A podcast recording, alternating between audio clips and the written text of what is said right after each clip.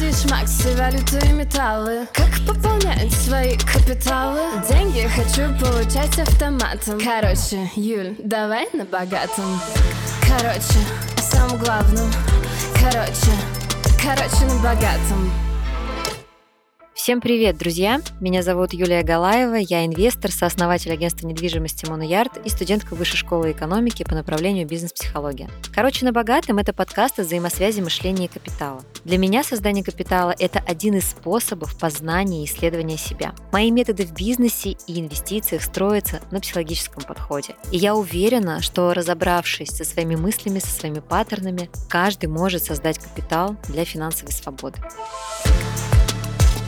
Короче, на богатом у нас с вами сегодня неожиданный выпуск знакомства с Юлией Галаевой. Естественно, многие из вас слышали мою историю, слышали, что я из семьи родителей зависимости, то есть я ребенок ВДА, взрослые дети алкоголиков, о том, что я учусь в ШЕ, я об этом уже где только не говорила, потому что я реально очень этим горжусь. Это не просто мое хобби, я очень люблю процесс обучения. О том, что у меня есть агентство, о том, что я инвестор, но я очень редко раскрываю свои сильные стороны и свои слабые стороны, и редко вообще раскрываю личность, а как я принимаю решения, как я делаю те или иные выводы, а почему я встаю и иду, а когда мне бывает плохо, как я умею радоваться жизни? И так далее, и так далее. И вот этот выпуск я хочу посвятить своей личной истории. Кого-то он вдохновит, а кого-то будет раздражать, кто-то его сразу сейчас выключит. Но я надеюсь, те, кто дослушивает до конца, возьмут для себя какие-то откровения, инсайты и поделятся ими в комментариях. Итак, еще раз. Меня зовут Юлия Галаева, я инвестор и бизнес-психолог. Но по факту это просто роли, которые я получила в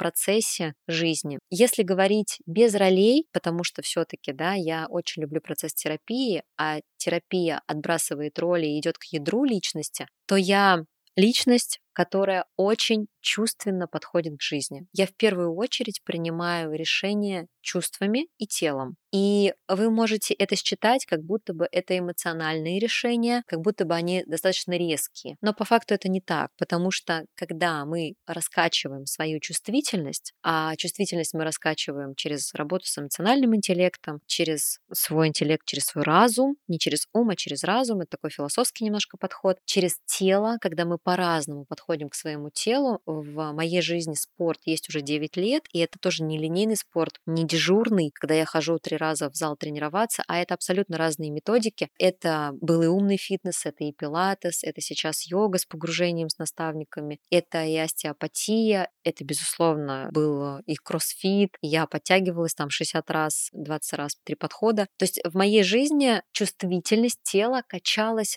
разными способами интуитивно. Мне очень хотелось понять, как тело реагирует на ту или иную эмоцию. Я бессознательно, интуитивно выбирала для себя работу с телом для того, чтобы почувствовать этот мир телом. В какой-то момент я поняла, что я тот человек, который принимает решения на основе чувств. Да, как бизнесмен я принимаю решения на основе цифр, как инвестор я принимаю решения на основе цифр, но в основном как личность, не как роль, да, Юлия Галаева, я принимаю решения на основе чувств. И вот такой философский подход, он начал формироваться еще глубоко-глубоко в детстве на самом деле, как и у многих, просто потом, когда навешиваются на нас роли, мы забываем, что мы всегда чувствовали этот мир как-то. Но с детства у каждого из нас очень хорошо развита интуиция, и мы все понимаем, про что мы. Мы это не осознаем на уровне ума или разума, но мы это очень хорошо чувствуем. Мы, как дети, чувствуем этот мир. И поэтому так важно развивать эмоциональный интеллект для того, чтобы понимать своего внутреннего ребенка. Он есть в каждом из нас. Но со временем, когда навешиваются роли и обязательства, и как будто бы складываются на плечи, личность забывает, кто я есть, как я хочу чувствовать, как я хочу из этих чувств принимать решения, и принимают э, решения на основе ума или на основе ума других людей. Представляете, такое тоже может быть. И поэтому живут уже не свою жизнь, а какую-то комбы жизнь, а иногда и чужую жизнь. Да, для того, чтобы их одобрили, для того, чтобы понравиться окружающим, или даже считывают этих окружающих как некую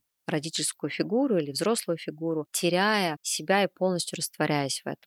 Так вот, с пяти лет, а я пошла в школу с пяти лет, я начала получать эти самые роли. Безусловно, мои родители хотели, чтобы я получала не роли, а образование, и поэтому отдали меня в школу в пять, и я этому не препятствовала, я очень хотела учиться. Вообще, навык учиться, я считаю, что он э, должен развиваться с детства. И это учиться, это не из серии, когда ты должен учиться, а это то, каким форматом выбирает учиться ребенок. Я с пяти лет пошла в школу, и мне очень хотелось быть в роли ученика, в позиции ученика. Я так чувствовала мир, я так быстрее брала для себя что-то. Я ходила на большое количество кружков, тогда это все было бесплатно для родителей, и я выбирала, выбирала для себя какой-то формат обучения, образования, хобби, просто интуитивно. Мне нравилось успевать. Вот на тот момент, наверное, и заложилось вот это успеть, успех. Мне нравилось проявляться голосом. То есть я любила звучать. Я 7 лет отзанималась театральной студии. Я очень много читала. Я занималась спортом. И я все это совмещала. И когда я шагнула во взрослую жизнь, когда я закончила школу,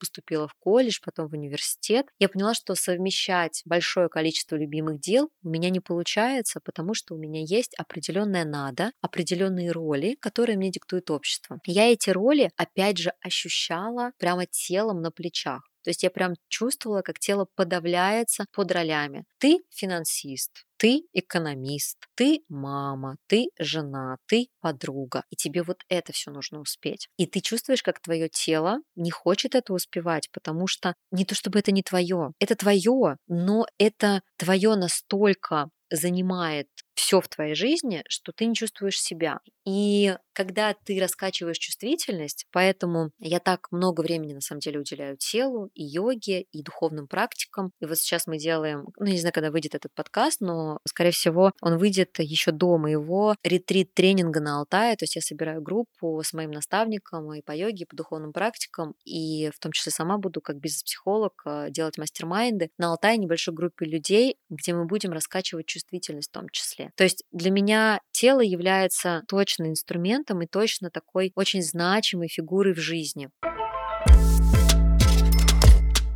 Возвращаясь к тому, что когда ты шагаешь во взрослую жизнь, на тебя начинают навешиваться роли, и ты даже не осознаешь, что ты становишься маской в своей жизни, которая отвечает за определенные роли. Ты просто меняешь эти маски, на работе ты такой, дома ты такой, но в этом нет чувствительности. То есть тело осознает, что оно не там, но ум говорит о том, что ну так надо, так живут вообще-то все, а как ты хотел. И именно через чувствительность я начала выходить к той жизни, которая я сейчас. Помню, что в какой-то момент без книг, без марафонов, действительно так, я утром проснулась перед работой, я выезжала на работу в 7 утра, потому что в Москве пробки, как вы понимаете. Я уже работала руководителем подразделения по финансовой отчетности, я делала отчетность для штаб-квартиры в Германии, то есть у меня была очень хорошая должность, я работала в иностранной компании с соцпакетом, с высокой заработной платой, с очень высокой премией, с путешествиями. Но на этой работе я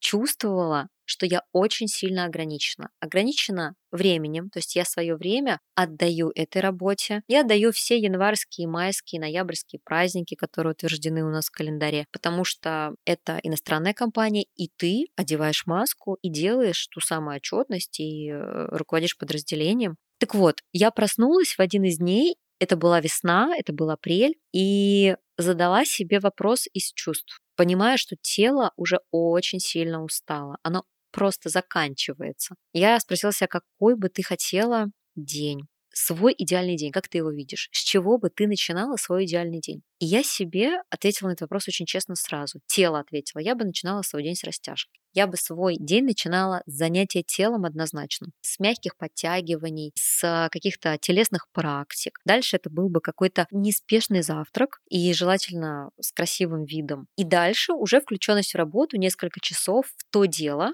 в котором я прям получаю импульс, в котором я сажусь, и я получаю сразу вот такой как глоток, как заряд. Да, оно может быть рутинным в какой-то момент, но импульс я ощущаю телом. И этот день он не был переломным, он был очень честным. Это тоже очень важное мышление, когда люди мыслят из позиции ребенка, что было переломным моментом, Юля? Или, а, ну когда, когда наступил этот самый день? Нет, на самом деле, если ты живешь в честном контакте с самим собой, у тебя каждый день это день возможностей, день возможности отдохнуть, день возможности принять новое решение, день возможности почувствовать себя счастливым. Когда ты выходишь на честный диалог со своей чувствительностью, со своей настоящей личностью, а не со своими ролями, ты сразу этот день можешь записать в календарь как переломный. И я решив в тот день, что я не пойду на работу, я хочу гулять по Москве, я хочу наслаждаться весной, я хочу видеть парк Горького залитый солнцем, я хочу есть вок на ступеньках, и я наврала на работе о том, что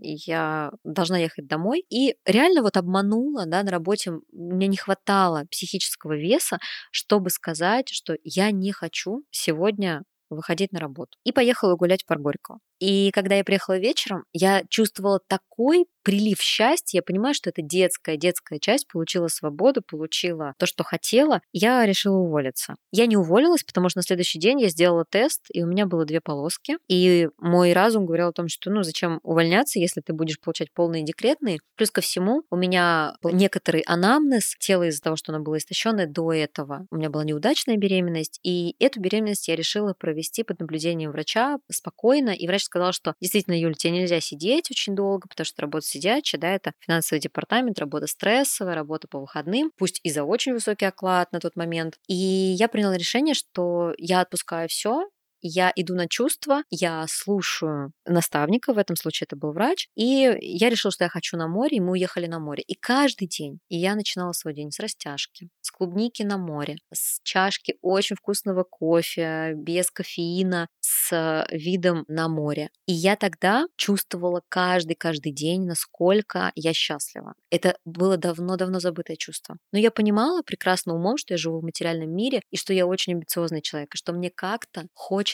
звучать в этот мир через свои хард и софт-скиллы. И мне есть чем звучать. И вот на тот момент, вот то лето, вот тот апрель, он стал честным, а то лето стало поистине моим, поистине чувствительным, когда я шла за чувствами тела, когда я ничего не делала в надрыв. С тех пор я не могу сказать, что я не заваливалась никогда, да, потому что я потом пошла в свой бизнес, инвестиции, это жесткая ниша. И понятно, что сейчас я балансирую своими практиками, своими обучениями терапевтическими свой такой жесткий бизнес-подход. Я абсолютно иду в своем темпе. У меня нет кумиров, когда я сравниваю себя с кем-то, потому что я точно помню, что такое, когда ты сравниваешь себя с кем-то, и когда твое тело устает от этих сравнений. Первое, что сигналит нам, что мы завалились, это тело. И как сформировалась та Юлия Галаева, которую вы здесь слышите, которой вы учитесь, или которую вы очень любите или наоборот ненавидите. Она сформировалась, когда она очень устала, когда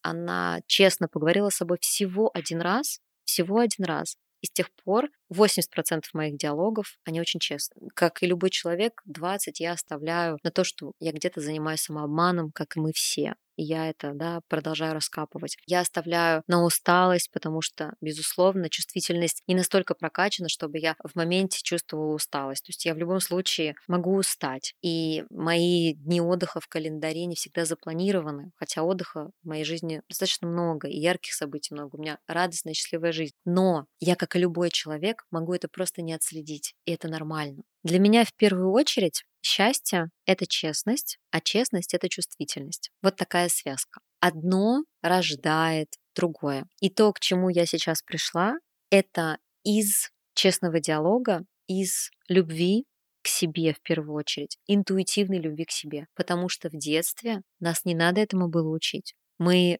безусловно, уже любили себя. Уже безусловно. То, что мы выросли и перестали это делать, это потерянный навык. Но его тоже можно раскачать с помощью того же честного, чувствительного диалога со своей личностью, а не со своими ролями. Для меня этот подкаст получается очень ценным, потому что такой материал вот так, да, я объясняю в основном в своих лекциях, я объясняю на каких-то там супер закрытых вебинарах и так далее. Я не могу такой сторитейл развернуть, например, в запрещенной соцсети или в Телеграм, потому что это долго, это не сразу всем понятно. И подкаст — это тот формат, в котором я реально могу раскрыть какие-то части себя, и вы можете вот через меня себя тоже где-то увидеть, себе что-то подсветить, потому что это, во-первых, формат звучит, во-вторых, он не имеет таких временных границ, а в-третьих, такой выпуск. Таких выпусков будет немного, потому что он очень откровенный получился, и тем очень ценный. Напишите, как вам,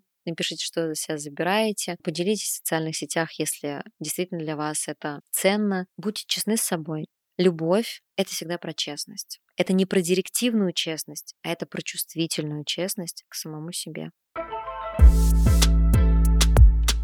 Если вам понравился этот выпуск, не забудьте поставить ему оценку, подписаться и написать отзыв там, где вы его послушали. Слушайте мой подкаст, где вам удобно, Apple Podcast, Яндекс Музыка, ВК Музыка или других платформ. В описании к этому эпизоду есть ссылки на мои социальные сети и сайт моего агентства недвижимости. Спасибо вам и до новых выпусков.